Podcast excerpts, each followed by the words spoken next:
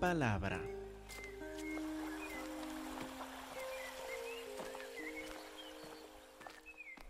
Estamos en Mateo capítulo 24. Vamos al versículo 3 para acordarnos un poco de lo que vimos el domingo y seguir edificando encima. Mateo 24, versículo 3. Acuérdense que los discípulos hicieron esta pregunta a Jesús, y estando él sentado en el monte de los olivos, con la vista hacia el templo al otro lado del, del valle, los discípulos se le acercaron aparte diciendo, Dinos, ¿cuándo serán estas cosas? Como Jesús dijo en versículo 2, que no se quedará ni piedra sobre piedra en el templo, ¿Cuándo serán estas cosas y qué señal habrá de tu venida y del fin del siglo? Y Jesús da la respuesta empezando en versículo 4. Respondiendo Jesús les dijo, miren que nadie les engañe. Y sigue enseñando en respuesta a estas dos preguntas por todo el capítulo 24 aún entrando capítulo 25 y por todo el capítulo 25 también. Entonces vamos a ver Dios mediante en el domingo pasado y los próximos dos domingos toda la respuesta de Jesús que cubre dos capítulos en respuesta a estas dos preguntas. ¿Cuándo serán estas cosas de la destrucción del templo? ¿Y qué señal habrá de tu venida? y del fin del siglo. Y acuérdense que el domingo mencionamos como muchos llegan a leer estos versículos y inmediatamente piensan en el tiempo presente, que de las guerras, terremotos y estamos en estos tiempos y vimos que esto es una mala interpretación de los versículos, sobre todo porque se basa en una forma incorrecta de leer la Biblia. Vimos tres reglas que debe dirigir toda nuestra lectura de la palabra de Dios. Que primero que todo, cuando examinamos un versículo, un pasaje de la Biblia, tenemos que entenderlo según el libro en que se encuentra.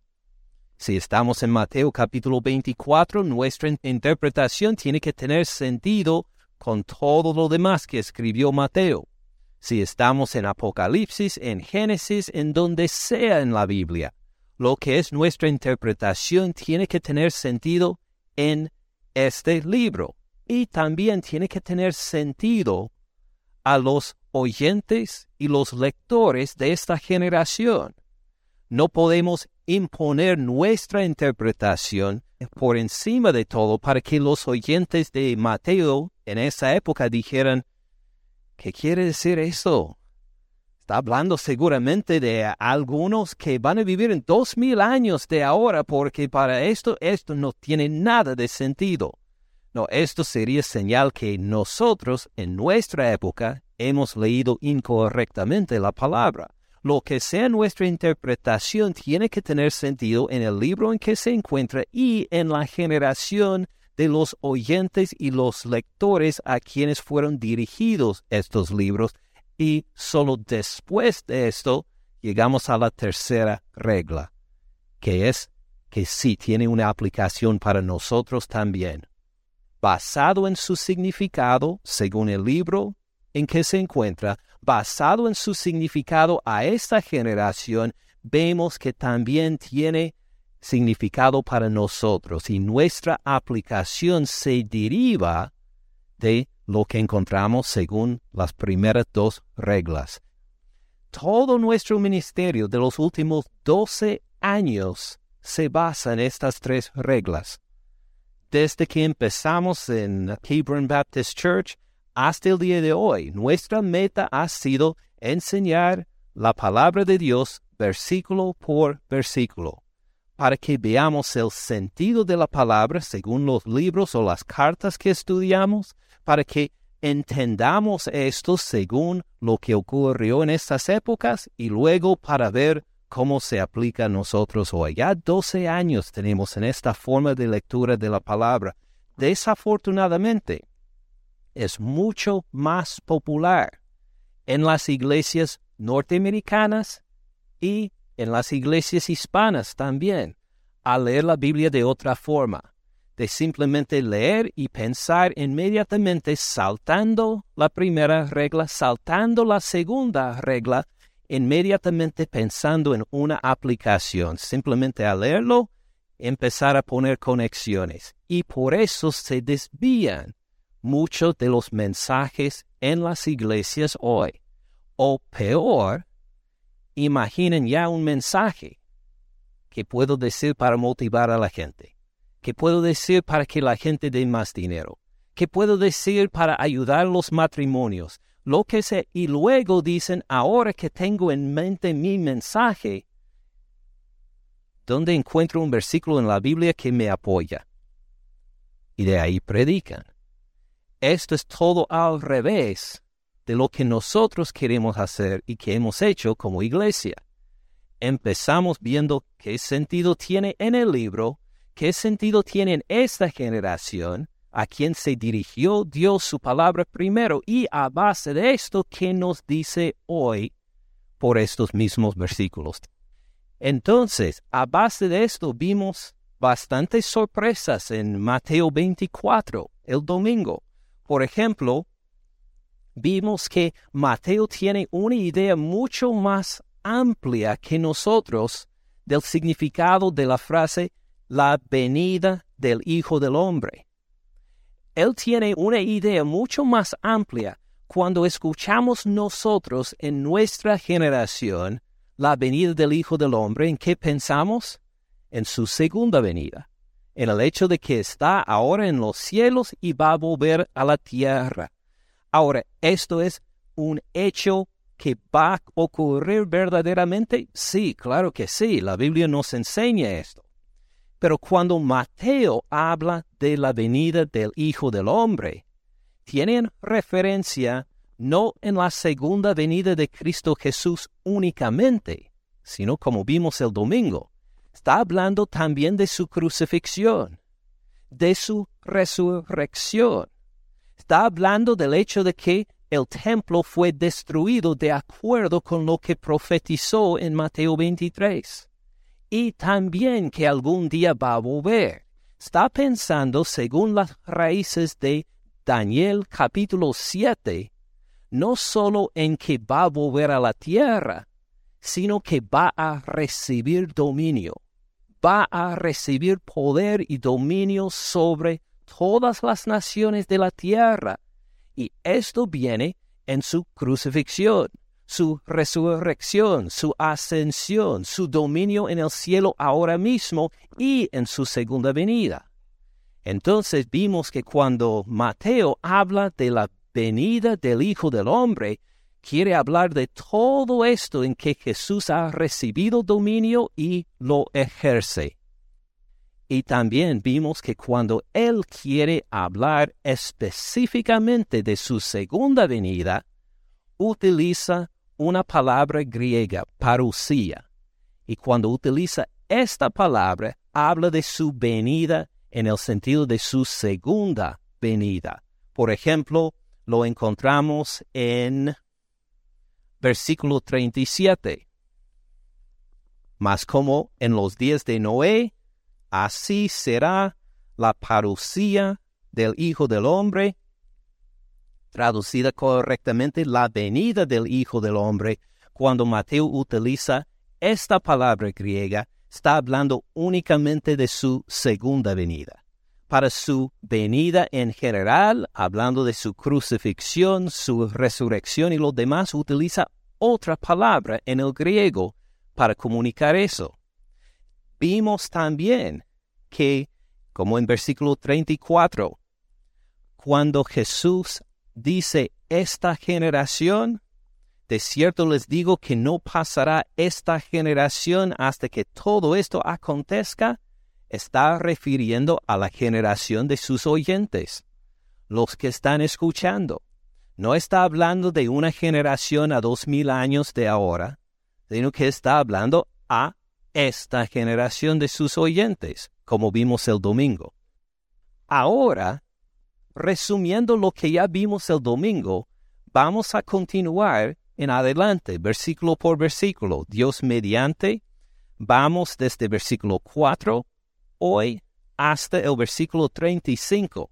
Y como ya les mencioné el domingo, todo esto tiene que ver con la destrucción del templo.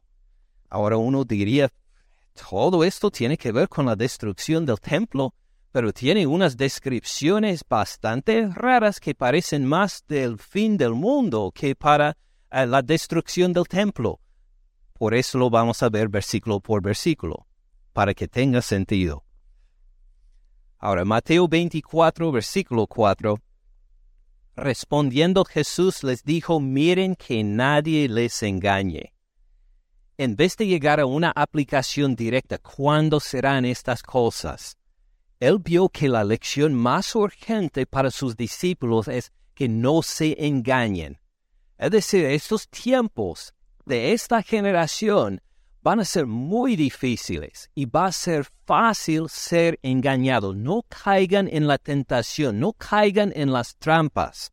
Y empieza a explicar algo de, de las dificultades que va a haber en este entonces. Versículo 5, porque vendrán muchos en mi nombre diciendo yo soy el Cristo, y a muchos engañarán. Ahora, al decir ellos yo soy el Cristo, o que vienen en su nombre, noten que no habla de gente que llega para decir que soy Jesucristo resucitado, o gente que va de pueblo en, pueblo predicando un mensaje del arrepentimiento y sanando a la gente, como hizo nuestro Señor Cristo Jesús. Toman el título Cristo. ¿Se acuerdan lo que significa este título? el ungido. El ungido, igual como el rey David en el Antiguo Testamento, uno que fue ungido por Dios, separado de todos los demás para los fines específicos de Dios. Ahora acuérdense algo que hemos visto también, qué clase de Cristo o qué clase de ungido esperaban los judíos. Un ungido militar que como el Salmo 2 dice, va a llegar con vara de hierro para destruir a los enemigos. Y buscaban un Cristo, un ungido que llegara a echar militarmente a los romanos de Jerusalén. Y es en este sentido que unos iban a llegar diciendo que eran el Cristo, ungido por Dios para levantar el pueblo para echar fuera a los romanos. La Biblia aún nos cuenta unos detalles en breve de algunos de ellos. Por favor, con un dedo en Mateo 24, pasen a Hechos capítulo 5. Hechos 5, versículo 35. Habla Gamaliel, un doctor de la ley, un judío, un fariseo, uno que fue instructor de Saulo, el que llegó a ser el apóstol Pablo. Aquí habla y dice, capítulo 5, versículo 35, Varones israelitas, miren por ustedes lo que van a hacer respecto a estos hombres. Respecto a Pablo y Juan, que hicieron un gran milagro, sanó un cojo en el templo en el nombre de Cristo Jesús, y luego arrestaron a Pedro y Juan y querían decidir qué vamos a hacer con estos señores que nos culpan por la muerte de este Cristo Jesús. Gamaliel dijo, varones israelitas, miren por ustedes lo que van a hacer respecto a estos hombres. Versículo 36, porque antes de estos días se levantó Teudas, diciendo que era alguien. A este se reunió un número como de cuatrocientos hombres. Pero él fue muerto, y todos los que le obedecían fue dispersados y reducidos a nada. Entonces, este Teudas diciendo que era alguien, podemos entenderlo que él dijo que era el Cristo, que estaba por guiar al pueblo a echar fuera a los romanos. Y hasta había cuatrocientos discípulos de él cuatrocientos que tomaron armas y que los siguieron para decir, vamos, por el poder de Dios, vamos a echar fuera la opresión romana. ¿Y qué pasó ese señor? Murió. Y luego los cuatrocientos, todos huyeron, reconocieron que no, este no era el líder a quien buscábamos, este no era el Cristo. Luego habla de otro ejemplo, versículo 37. Después de este se levantó Judas el Galileo. En los días del censo, llevó en pos de sí a mucho pueblo, otro también que dirigió a mucha gente con expectativas mesiánicas. Pereció también él, y todos los que le obedecían fueron dispersados. Entonces, ahora les digo, apártense de estos hombres, de este Juan y de este Pedro, y déjenlos, porque si este consejo o, o esta obra es de los hombres, se desvanecerá. Es que mire, su líder, este Jesús de Galilea de Nazaret, murió también. Y si en realidad no es nada, si es de los hombres, bueno, este Pedro y Juan y todos los demás que lo siguen van a desaparecer también, igual como en caso de este Judas del Galileo y Teudas. Versículo 39. Mas si es de Dios, no la podrán destruir. No sean tal vez hallados luchando contra Dios. Entonces note cómo se habían levantado estos dos hombres como alguien, como Cristo, como líderes, como ungidos por Dios para quitar la opresión romana cuando fueron asesinados. Nada les pasó ni sabemos más de ellos. Otra vez ocurrió en Hechos capítulo 21. De Hechos 5 sigan adelante Hechos 21. Ahora Hechos 21 versículo 38. Ahora, años después, el apóstol Pablo vuelve a Jerusalén para entregar eh, la ofrenda a los hermanos en Jerusalén. Y luego, este, mientras está en el templo, hay un alboroto y intentan asesinarlo. Bajan los soldados romanos para protegerlo y tienen esta conversación. Versículo 37. Cuando comenzaron a meter a Pablo en la fortaleza, dijo al tribuno, ¿me permite decirte algo? Él dijo, ¿sabes griego? No conocían a Pablo, pensaba que era de otra parte. ¿No eres tú aquel egipcio que levantó una sedición antes de estos días? ¿Y sacó al desierto los cuatro mil sicarios? Él pensó que por eso el pueblo estaba enojado contra Pablo con intención de matarlo. Pensaron que era egipcio pensaron que él vino del desierto encabezando a cuatro mil hombres para poder hacer una rebelión contra Roma. Y pensaban seguramente es él. Claro que Pablo se identificó que no, yo no soy egipcio, sino griego, permíteme hablar al pueblo. Pero note ahí cómo se levantó otro que pensó que era alguien que dirigió al pueblo algunos para militarmente sacar adelante a la gente y echar a los romanos. Note también una de las palabras ahí. Dice, ¿no eres tú aquel egipcio que levantó una sedición, una rebelión antes de estos días y sacó al desierto los cuatro mil sicarios? Y diríamos nosotros que es un sicario. Un sicario fue alguien que en esa época llevaba a escondidas entre su ropa una navaja, una navaja larga y curvada para ser asesino, para matar a la gente. Ahora, en esta época era una época inestable con esta violencia, pero mientras se acercaba al año 70, cuando el templo fue destruido, llegó a ser mucho más inestable y encontraron que cuando se reunía toda la gente para la Pascua, que llegaba a veces a más de un millón de personas ahí en el templo para celebrar la Pascua, para presentar sus ofrendas a Dios, cuando la gente llenaba el templo, llegaban estos señores ya decidiendo antes, ya haciendo su pacto antes, se reunían como en grupos de diez y se acercaban alrededor de la persona a quienes querían matar. Los identificaban mientras todos estaban caminando al templo o alabando a Dios o escuchando una prédica, llegaban ahí a matarlo y a cortarle la garganta y dejarlo por muerto y esconderse entre la gente. Estos eran sicarios, eran asesinos, eran gente que fueron contratados simplemente para matar a otros. Entonces este egipcio se levantó como alguien con cuatro mil de estos asesinos que le seguían, y pensaba el soldado romano que por fin lo habían agarrado hasta que empezó a hablar griego y se dio cuenta, este a lo mejor no es, no es el hombre a quien buscamos. Ahora, hay muchos otros ejemplos si uno mira en la historia de esa época.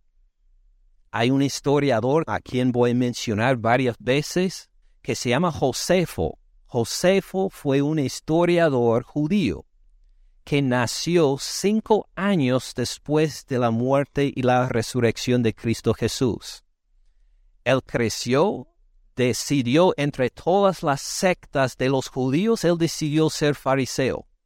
Era sacerdote también.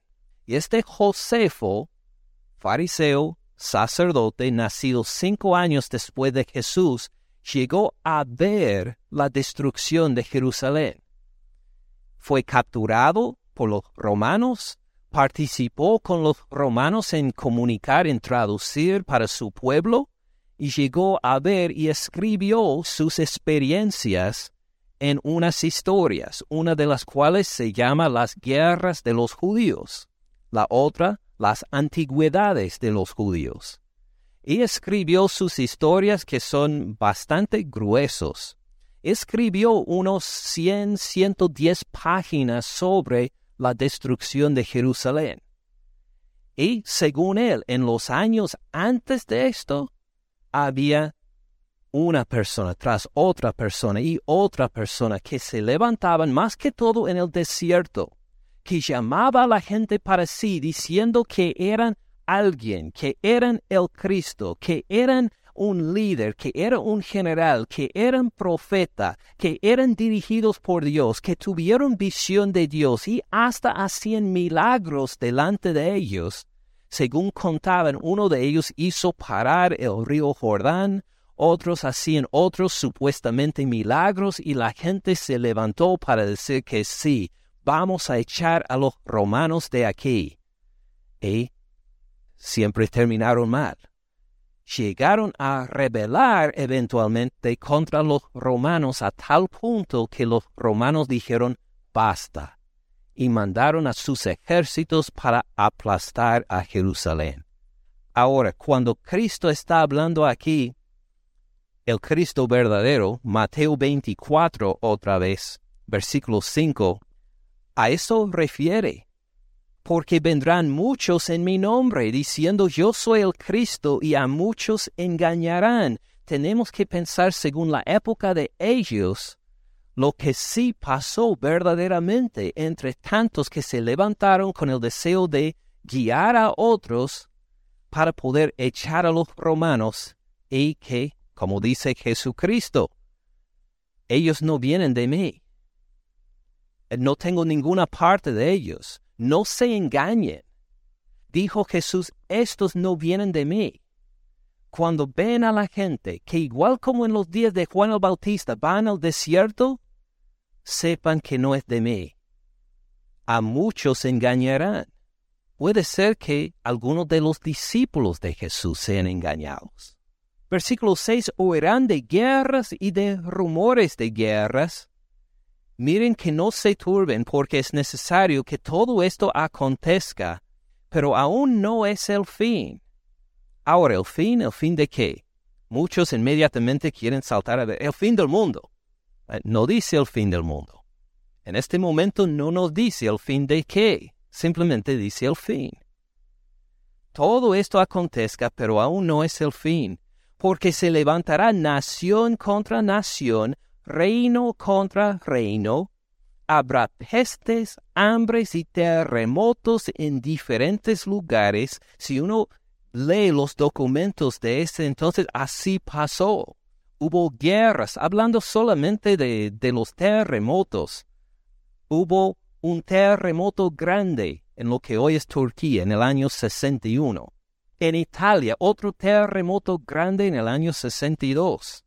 En Jerusalén hubo gran terremoto en el año 67. Tres años después iba a caer Jerusalén y iba a ser destruido el templo. Había muchos otros sin fecha en que autores hubo terremoto en tal parte, pero no nos dicen exactamente en dónde ni en qué año. Así pasó en esa época, y Jesús ya les había contado a sus discípulos con anticipación todo esto será principio de dolores.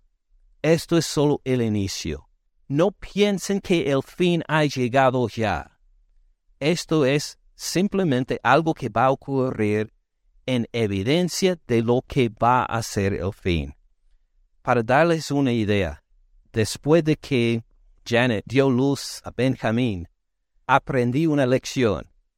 Entonces cuando estaba encinta con John, y me dijo que ya se sentían los dolores, que iba a dar luz a John. Eran las ocho de la noche. Me dijo que los dolores están empezando. ¿Qué hice? A ver si algunos más han aprendido esta lección. Exactamente. Fui a dormir. ¿Y dirían por qué?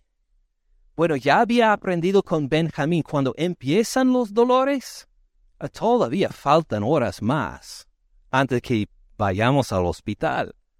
Entonces con Benjamín, cuando ella dijo que empiezo a sentir los dolores, em, ok, muy bien, estaba esperando, esperando ahí y ya pasaba medianoche, la una de la mañana, estaba medio dormido y que ya a las cuatro de la mañana es hora de ir al hospital y yo sin dormirme. No, dije, esto no voy a repetir. Me dijo a las ocho con John, ¿Ya han empezado los dolores? Muy bien, buenas noches. Ya a la una me despertó, ya es hora de ir al hospital. Ah, ok, muy bien, ya he dormido unas cinco horas, estoy listo. Entonces, para llegar al hospital y para todo lo que va a transcurrir, así es, esto será principio de dolores. No se preocupen, prepárense pero dense cuenta cuando hay estos terremotos y los demás que todavía no ha llegado la hora. Además, versículo 9. Entonces les entregarán a tribulación y los matarán y serán aborrecidos de todas las gentes por causa de mi nombre. Muchos tropezarán entonces se entregarán unos a otros y unos a otros se aborrecerán.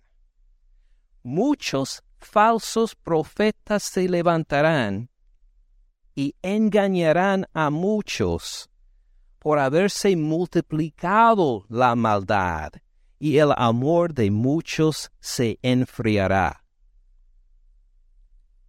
Algo impresionante que va antes de la destrucción del templo y especialmente cuando Jerusalén fue sitiado.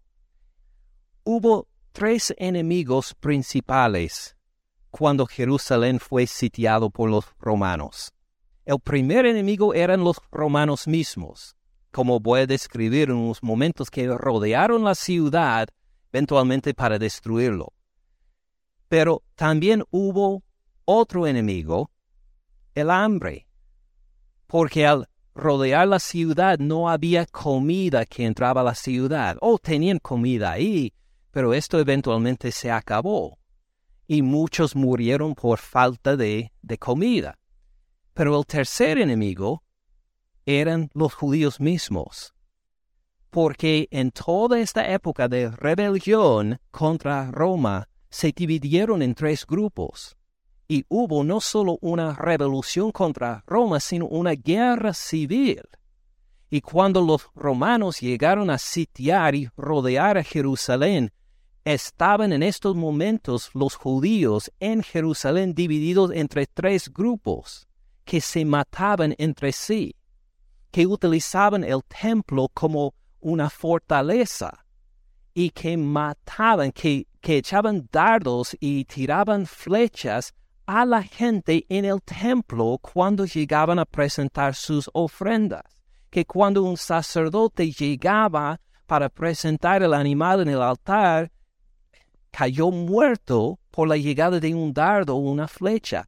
Así estaba la condición en Jerusalén antes de la llegada de los romanos, divididos en tres grupos en guerra civil entre ellos. Si ustedes se acuerdan, por ejemplo, de algunas de las escenas en Bosnia, o oh, 1990 y algo, y como en estas calles de la ciudad había calles donde la gente no pudo caminar. ¿Por qué?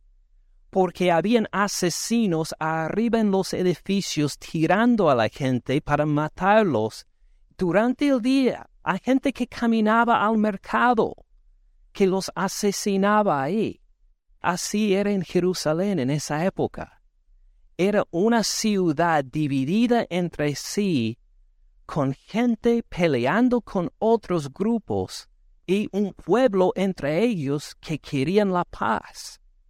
Y de repente se encontraban con tres enemigos, los romanos alrededor de la ciudad, el hambre al consumir toda la comida, y entre ellos había peleas y asesinatos constantemente. Ahora, Así describe Jesús con anticipación, décadas antes. A muchos falsos profetas se levantarán. El día cuando los romanos llegaron a destruir el templo, que fue una obra de varios días, no debo decir el día porque era un edificio enorme, lo destruían por partes. Un día se presentaron seis mil judíos, principalmente mujeres y niños, en la plaza del templo, y fueron quemados todos, vivos, porque los romanos ya estaban quemando el templo. ¿Por qué se presentaron ahí? Hubo un falso profeta que anunció a todos, Dios nos va a dar la vindicación hoy, que vayamos a la plaza del templo y vamos a ser testigos de su salvación. Llegaron allá y los seis mil fueron quemados vivos. Muchos falsos profetas levantarán, dijo Jesús. Ellos después de tanto sufrimiento pusieron su esperanza en la persona equivocada. Y así pasó a muchos. De estos tres grupos judíos que estaban en guerra civil cuando llegaron los romanos, cada uno de ellos pensaban que tenían razón. Cada uno de ellos estaban convencidos que fueron mandados por Dios a estar ahí y que los demás eran todos apóstatas y necesitaban eliminarlos de Jerusalén. Con esta actitud peleaban entre ellos. Era algo horrible. A esto refiere Jesús aquí. Y sus discípulos, como dijo en versículo 9, serían considerados los peores de todos. Los entregarán a tribulación, los matarán y serán aborrecidos de todas las gentes por causa de mi nombre. Muchos tropezarán entonces, se entregarán unos a otros, unos a otros se aborrecerán, muchos falsos profetas se levantarán y engañarán a muchos, por haberse multiplicado la maldad, el amor de muchos se enfriará. Versículo 13, más el que persevere hasta el fin, éste será salvo. Manténganse fiel al Evangelio hasta el final, aunque le quiten la vida, no tengan miedo. Ahora, versículo 14 será predicado este Evangelio del reino en todo el mundo. Y para testimonio a todas las naciones, entonces vendrá el fin. Y el lector hoy en día dice, ah, mire, evidencia la segunda venida de Jesús. Este Evangelio del reino será predicado en todo el mundo. Mire, ni hemos llegado a predicar el Evangelio en todo el mundo. Hay muchos pueblos donde no hay iglesia Dicen, seguramente esto habla del futuro.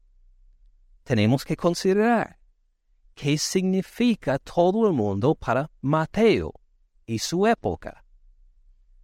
Mateo utiliza una palabra en el griego que significa todo el mundo, a todo el mundo del Mediterráneo y partes del Medio Oriente. Todo el mundo para ellos civilizado, lo que era el imperio romano y parte del Medio Oriente. Para ellos era todo el mundo. Por ejemplo, vamos a primero a Lucas, Lucas capítulo 2, versículo 1. Lucas 2.1. Aconteció en aquellos días que se promulgó un edicto de parte de Augusto César que todo el mundo fuera empadronado. Todo el mundo, pues incluyendo a los chinos, a los, a los ah, aztecas, a los mayas. No hubo aztecas en ese entonces. Eh, los olmecas, incluyendo a todos ellos. Ah, no, todo el mundo que quiere ser alrededor del mar Mediterráneo, donde era emperador. Los chinos no iban a obedecer esto, ni sabían quién era Augusto César. Los de la India no iban a obedecer esto. ¿Qué importa que Augusto César en Roma les diga hacer algo? ¿Dónde está todo el mundo? Pues bajo el imperio romano, alrededor del mar Mediterráneo y en el Medio Oriente. También miren en Colosenses, la carta a los Colosenses. Algo sorprendente para nuestros oídos modernos, nos dice Pablo acá. En Colosenses capítulo 1. Colosenses 1, versículo 6. Colosenses 1, en versículo 4 y 5 en particular, está hablando del Evangelio. Miren lo que dice en Colosenses 1, 6. Del Evangelio que ha llegado hasta ustedes, así como a todo el mundo. A todo el mundo, pero no había llegado a las Américas, ni a China, ni a Japón. ¿Cómo puede decir Pablo? A todo el mundo ha llegado el Evangelio. Y fíjense bien, y lleva fruto. Lleva fruto en todo el mundo también. ¿Cómo será posible? Pues él, como los demás de su época, pensaban que todo el mundo hablaba de, de la zona civilizada alrededor del mar Mediterráneo y del Medio Oriente. Y sí, según el testimonio de Pablo, ya había llegado el Evangelio a todo el mundo y estaba llevando fruto. Miren también la misma carta a los Colosenses, capítulo 1, versículo 23. Fíjense cómo le explica la extensión del Evangelio acá, Colosenses 1.23, si en verdad permanecerán fundados y firmes en la fe, sin moverles de la esperanza del Evangelio que han oído, el cual se predica, no de tiempo presente, que se predica en toda la creación que está debajo del cielo. ¿Qué decimos nosotros con nuestros oídos modernos? Eh, Parece una exageración, ¿cómo puede ser? Pero Pablo aquí da testimonio. Este Evangelio ha llegado ahora a toda criatura en toda la creación. Es en este sentido que Mateo pone las palabras de Jesús en Mateo 24, versículo 14. Será predicado este Evangelio del reino en todo el mundo ya en esta generación, según la definición de ellos, lo habían logrado.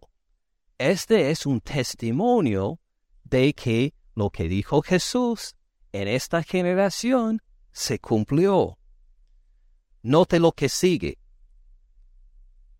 También en 24:14 será predicado este Evangelio del reino en todo el mundo para testimonio a todas las naciones. A todas las naciones quiere decir que debe llegar a los árabes, a los chinos, a los japoneses, ¿verdad? No, miren Romanos 16. Romanos 16, versículo 25. Los últimos versículos de la carta a los romanos. al que puede confirmarle según mi evangelio y la predicación de Jesucristo según la revelación del misterio que se ha mantenido oculto desde tiempos eternos, Fíjense bien en versículo 26, pero que ha sido manifestado ahora y que por las escrituras de los profetas, según el mandamiento de Dios eterno, y se ha dado a conocer, note, este evangelio se ha dado a conocer a quienes? A todas las gentes, utilizando la misma frase que Mateo 24, 14, todas las etnias, todos los grupos étnicos, se ha dado a conocer a todas las gentes para que obedezcan a la fe. Según la mentalidad de Mateo, de Pablo y los demás en esta época, ya en esta generación habían llegado a todas las gentes, a todas las naciones. Así entendemos a Jesús cuando dice en 24:14 será predicado este evangelio del reino en todo el mundo como testimonio a todas las naciones, va según la misma mentalidad. Y entonces vendrá el fin. Seguimos, versículo 15. Por tanto, cuando ven en el lugar santo la abominación desoladora de que habló el profeta Daniel, el que le entienda, se acuerda de la lección de escuela dominical, ¿verdad? ¿A qué refiere esta abominación desoladora? Según Lucas capítulo 21, versículos 20 y 21, son las tropas extranjeras que llegan a rodear a, a Jerusalén. Es bastante evidente. Lucas quita todo misterio de esta referencia, explicando en Lucas 21, versículos 20 a 21, las tropas extranjeras. Cuando rodean a Jerusalén, esta es la abominación desoladora. Versículo 16, entonces los que estén en Judea Noten que es algo local. Los que estén en Judea, la región que incluye Jerusalén, huyan a los montes. Al ver la llegada de las tropas, huyan a los montes. ¿Por qué?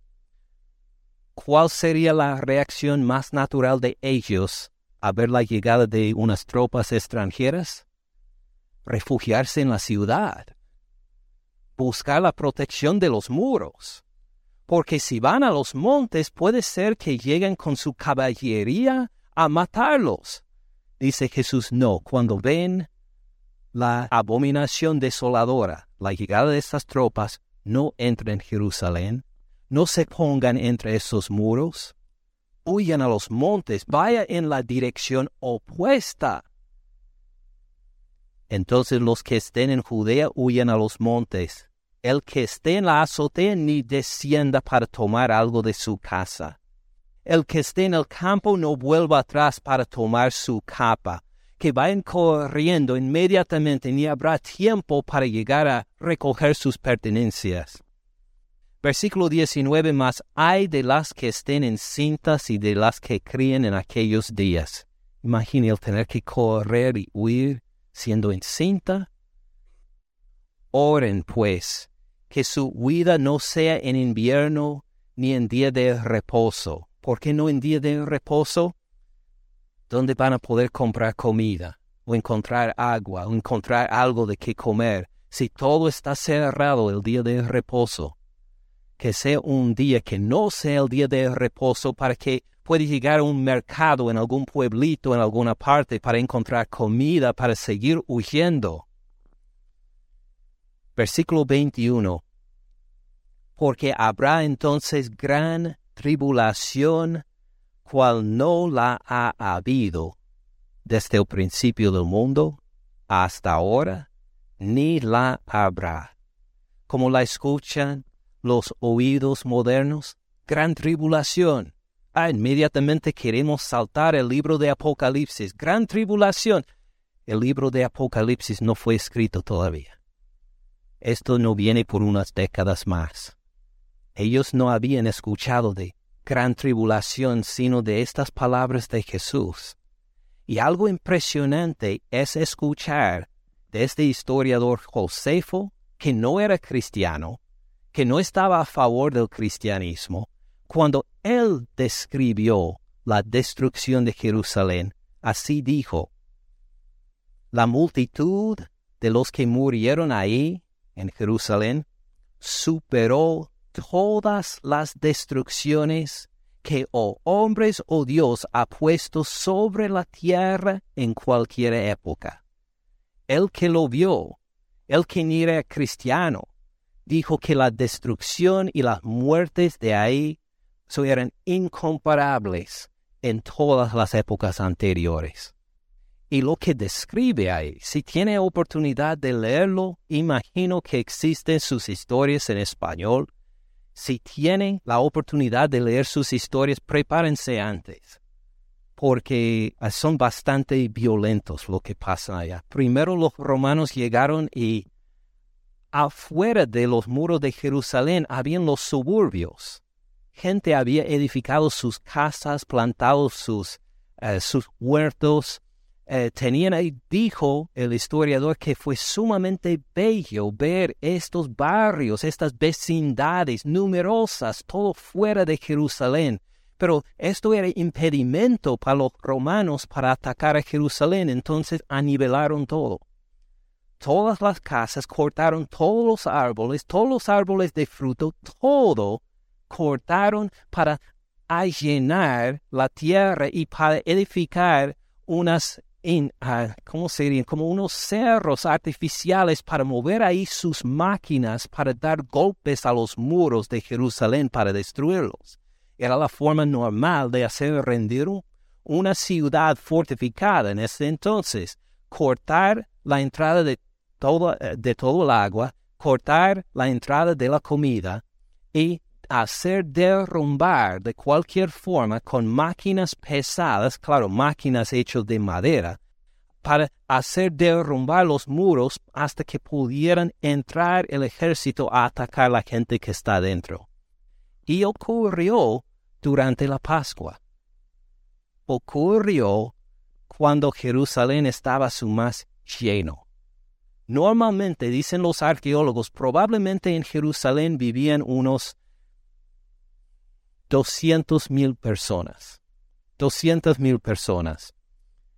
Y para la fiesta de la Pascua pasaba un millón, posiblemente más de dos millones de personas, porque gente venía de todas partes para celebrar la Pascua en obediencia a la palabra de Dios. Entonces había muchos motivos por estar en la ciudad, ¿verdad?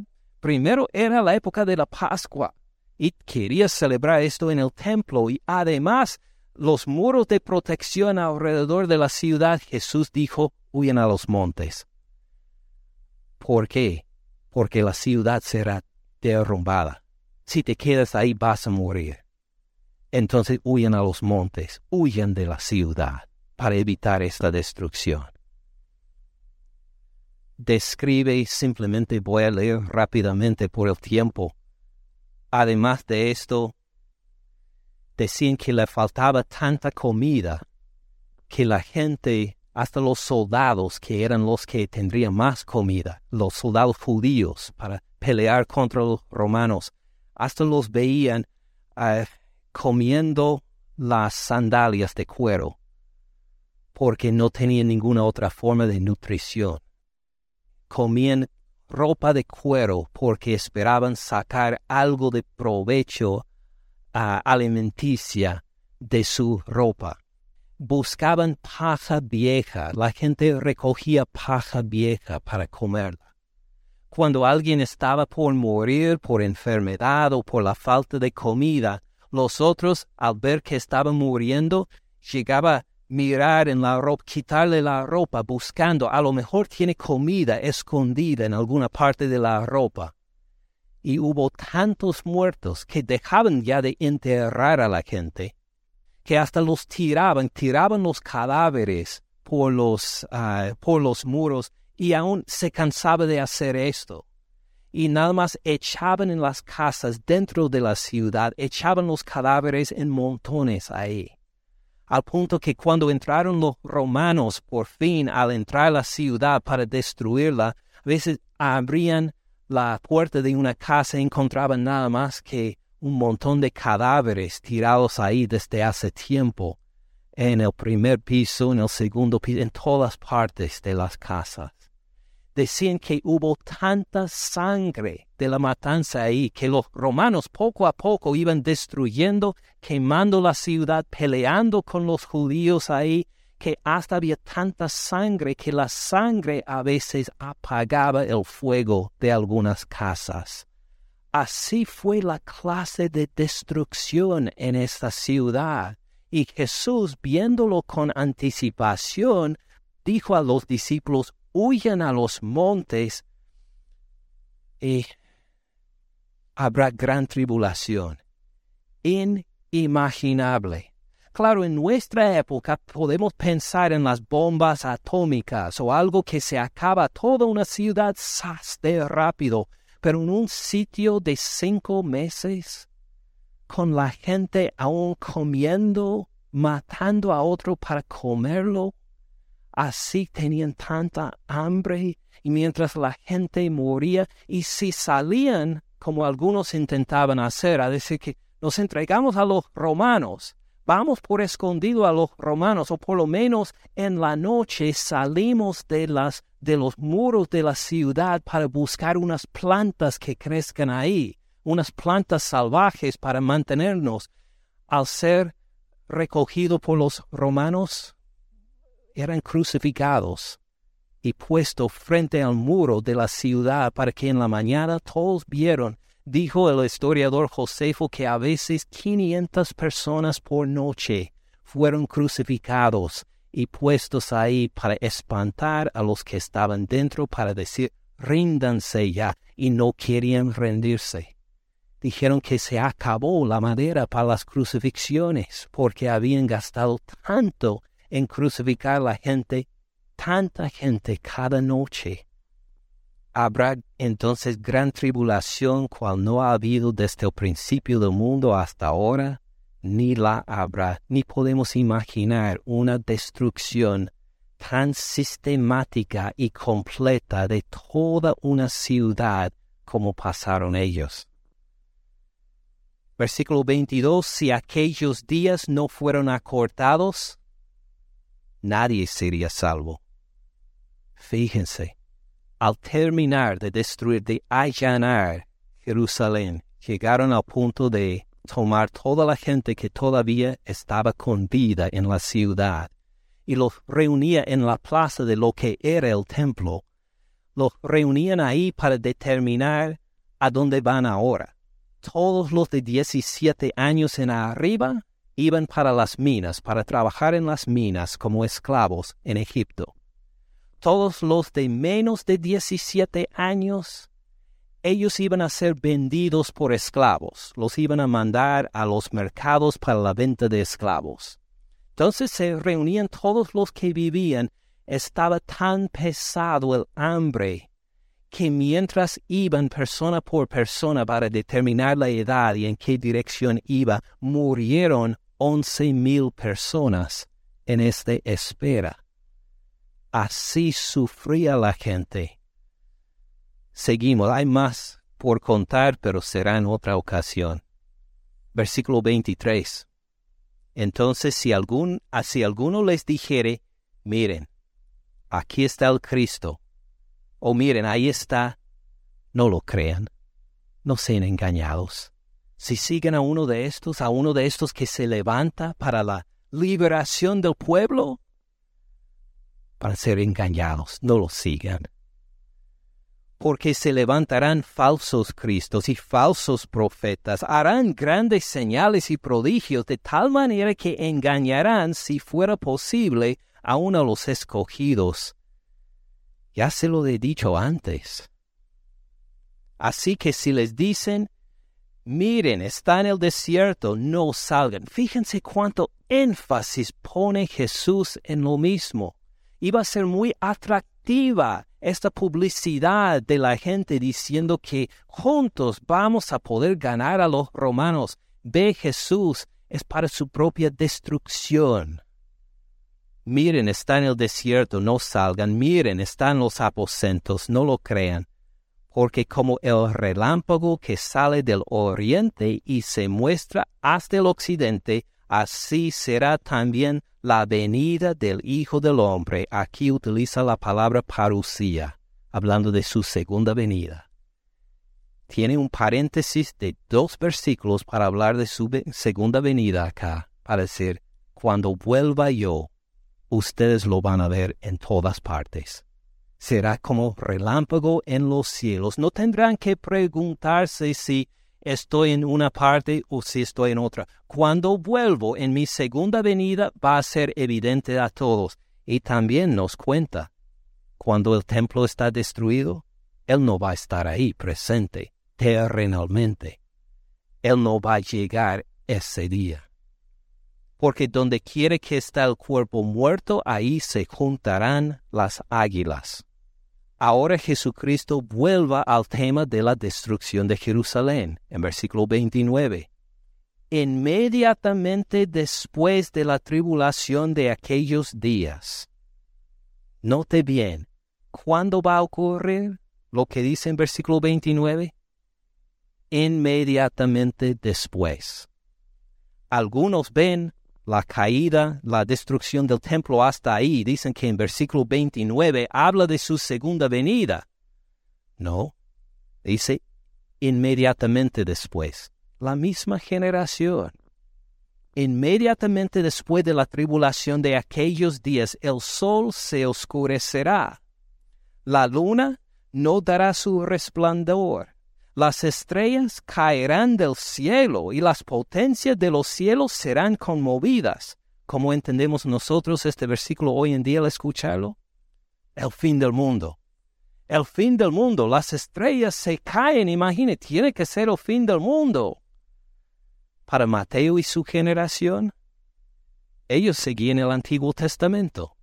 ¿Qué dice el Antiguo Testamento sobre el sol se oscurecerá, la luna no dará su resplandor, las estrellas caerán del cielo, las potencias de los cielos serán conmovidas. Si tuviéramos tiempo, leeríamos todas estas citas, pero solo vamos a ver una. Isaías 13. Tienen la lista en su lección de escuela dominical si desean verlo en casa. Pero Isaías 13 Vamos a empezar con la primera. Isaías 13, versículo 9. Isaías 13, 9. He aquí el día de Jehová viene terrible, de indignación y ardor de ira, para convertir la tierra en soledad y raer de ella a sus pecadores. Suena como el fin del mundo, ¿verdad? Seguimos leyendo por lo cual las estrellas de los cielos y sus luceros no darán su luz. El sol se oscurecerá al nacer y la luna no dará su resplandor. Escucha el eco en lo que dice Jesús en Mateo 24 a lo que tenemos acá en Isaías 13:10. ¿Lo escuchan? Está hablando de los mismos fenómenos. Versículo 11, castigaré al mundo por su maldad y a los impíos por su iniquidad. Haré que cese la arrogancia de los soberbios, abatiré la altivez de los fuertes. Haré más precioso que el oro fino al varón, más que el oro de Ofir al hombre. Ah, va a haber tantas muertes, tantas señales o prodigios naturales seguramente está hablando del fin del mundo, según nosotros, ¿verdad? Porque haré estremecer los cielos, la tierra se moverá de su lugar y la indignación de Jehová de los ejércitos en el día del ardor de su ira. Página versículo 17. De eso está hablando. He aquí que yo despierto contra ellos a los medos que no se ocuparán de la plata ni codiciarán oro, con arco tirarán a los niños, no tendrán misericordia del fruto del vientre, ni su ojo perdonará a los hijos, y Babilonia, hermosura de reinos y ornamento de la grandeza de los caldeos, será como Sodoma y Gomorra, a las que trastornó Dios. ¿Está hablando del fin del mundo? No, está hablando del fin de la ciudad de por excelencia en esa época, Babilonia. Y toda esta riqueza, toda esta maravilla que era Babilonia, que sería destruido por los medos, va a ser como si todo el mundo fuera sacudido. Va a ser para muchos el fin del mundo, los que tienen que vivir por esta destrucción. Pero está hablando literalmente del fin del mundo como nosotros pensamos en el fin del mundo. No, obviamente que no. Y así aparece también en Isaías 34, versículos 4 a 6, sobre Edom, el reino de Edom, vecinos de Israel, con las mismas descripciones de fenómenos naturales, así va a ser derrocado el reino de Edom.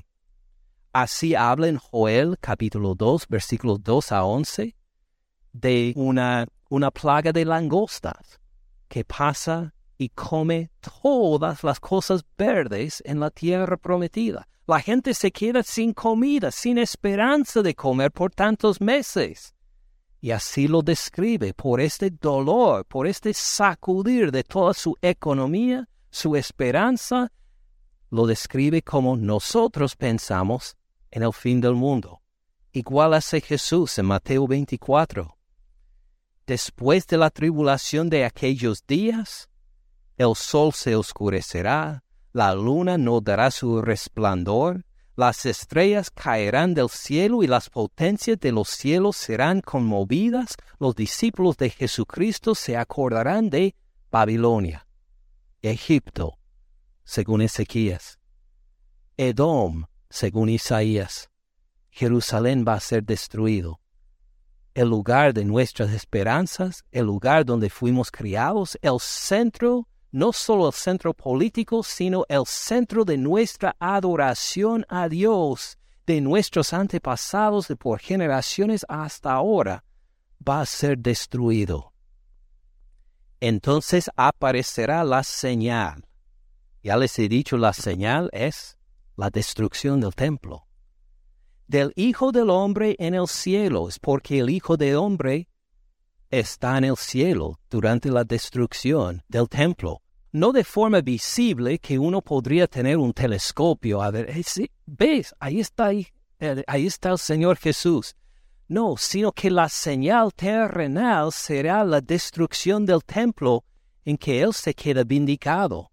Porque ¿qué dijo Él en capítulo 23, versículo 38? He aquí su casa es dejada desierta cuando estaba en el punto más rico, más próspero, Jesús dijo que esta casa les será dejado desierta, ni piedra se quedará sobre piedra. Y esta es la señal del Hijo del Hombre en el cielo, a la diestra del Padre. ¿Por qué? Porque el sacrificio ya se ha cambiado desde el templo al Señor Cristo Jesús el que murió por nuestros pecados, el que cumplió las profecías del Antiguo Testamento. Por eso no anhelamos la construcción del templo de nuevo. Reconocemos que Jesucristo superó el templo. Verán al Hijo del Hombre viniendo sobre las nubes del cielo con poder y gran gloria. Acuérdense, según lo que vimos en Daniel 7 el domingo, no habla de su segunda venida, sino del hecho de que Él ha recibido dominio sobre toda la tierra. Y Él ha mandado, ha profetizado y mandado que el templo fuera destruido por toda la sangre justa derramada desde Abel hasta Zacarías. Todo cayó encima de esta generación, y su templo y su ciudad y tanta gente fue destruido exactamente como Jesús había dicho.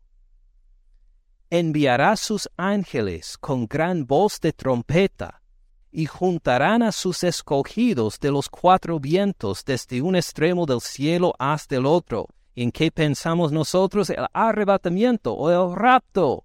De esto está hablando.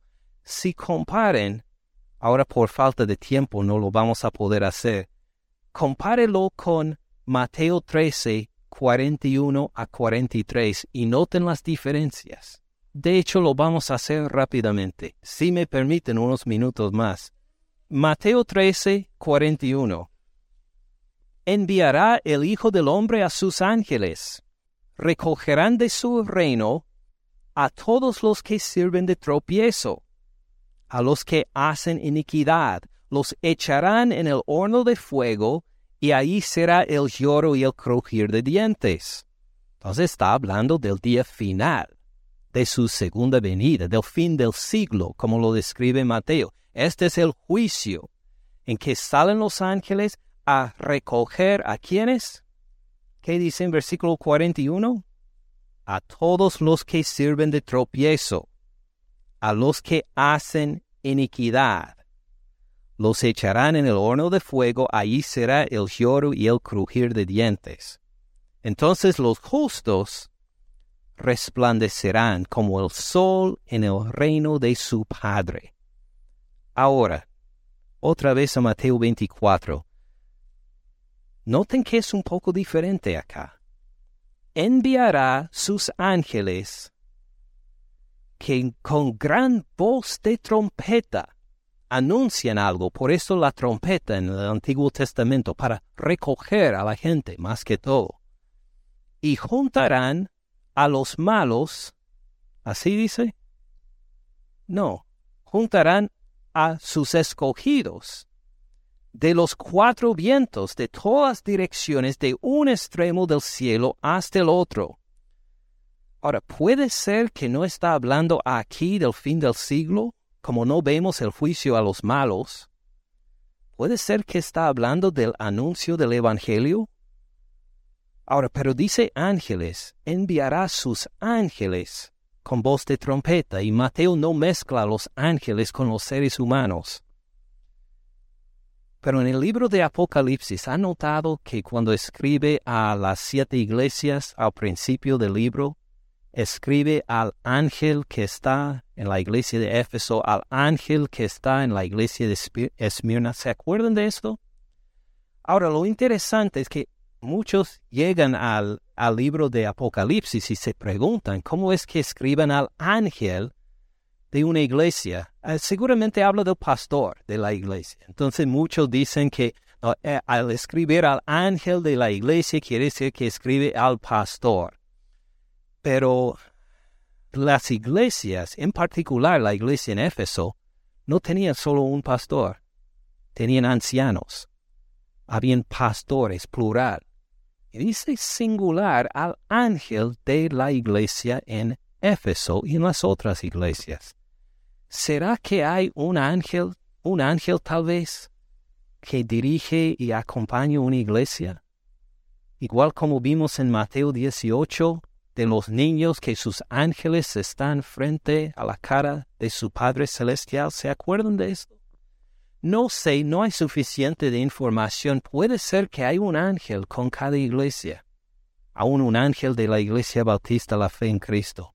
Ah, no lo puedo decir con seguridad, pero tendría sentido si es así el anuncio del Evangelio por estos ángeles que llegan por las iglesias, anunciar el Evangelio a quienes, a los escogidos, a los que ya somos escogidos desde antes de la fundación del mundo para recogernos todos en el reino de Dios, para que cuando llegue la segunda venida de Cristo Jesús, los que han servido de tropiezo en el reino serán echados al horno de fuego, mientras nosotros los justos resplandeceremos en el reino de nuestro Padre. De la higuera aprenden la parábola cuando ya su rama está tierna, cuando brotan las hojas, saben que el verano está cerca, así también ustedes cuando ven todas estas cosas, conozcan que está cerca las puertas, de cierto les digo que no pasará esta generación hasta que todo esto acontezca. El cielo y la tierra pasarán, pero, pero mis palabras no pasarán. ¿Cuándo va a pasar todo esto? En esta generación, dice, en esta generación va a pasar. Luego, versículo 36, pero del día y de la hora, hablando de su segunda venida, Nadie sabe, ni aun los ángeles de los cielos, sino solo mi Padre. Mas como en los días de Noé, así será la venida parucía del Hijo del Hombre, la segunda venida mía. Dice, el día de la hora no sabemos. Solo el Padre sabe como en los días de Noé, así será la venida del Hijo del Hombre. Oh, para la destrucción de Jerusalén van a ver las tropas llegando a rodear a Jerusalén. Esta será su señal. Corran, huyan a los montes. Pero para mi segunda venida no va a haber señal.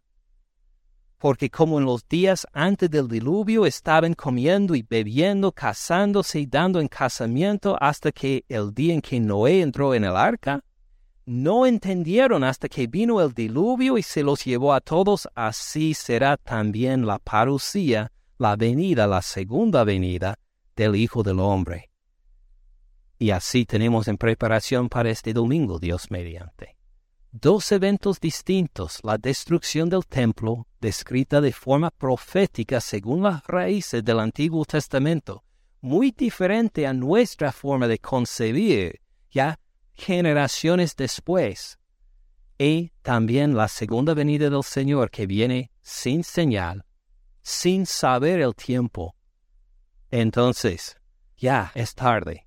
Vamos a cerrar en oración. Si tienen preguntas, comentarios, quejas, quédense. Yo tengo tiempo todavía, pero sé que muchos tienen que volver para casa. Hasta los de Aguana me están mirando para decir cuándo, cuándo van a recoger a los niños. Si tienen preguntas, pues quédense y seguimos conversando. Padre Celestial, gracias por tu palabra. Gracias por el poder de tu Espíritu Santo para que sea entendible.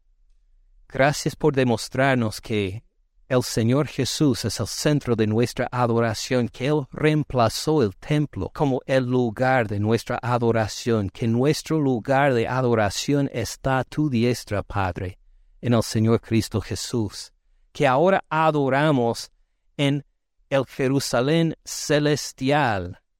Ahora, como nos dices en Hebreos capítulo 12, que ahora por Cristo Jesús, nuestras oraciones están delante de ti y no tenemos que llegar al templo o lo que se queda del templo ahora. El muro de lamentaciones, lamentado por todas las naciones. Así han llorado por dos mil años los que tenían su seguridad en el templo. Gracias porque tenemos una seguridad viva en Cristo Jesús, el que fue sacrificado una vez para siempre, para la perfección nuestra, para quitar nuestros pecados. Gracias, porque no tenemos un templo derrocado, sino el Hijo tuyo, vivo, resucitado, que ya murió, resucitó, ascendió y se sentó a tu diestra. Esperamos con ganas su segunda venida. En nombre de Él oramos. Amén. Gracias por escuchar al pastor Ken en este mensaje. Para más recursos, visite caminandoensupalabra.org.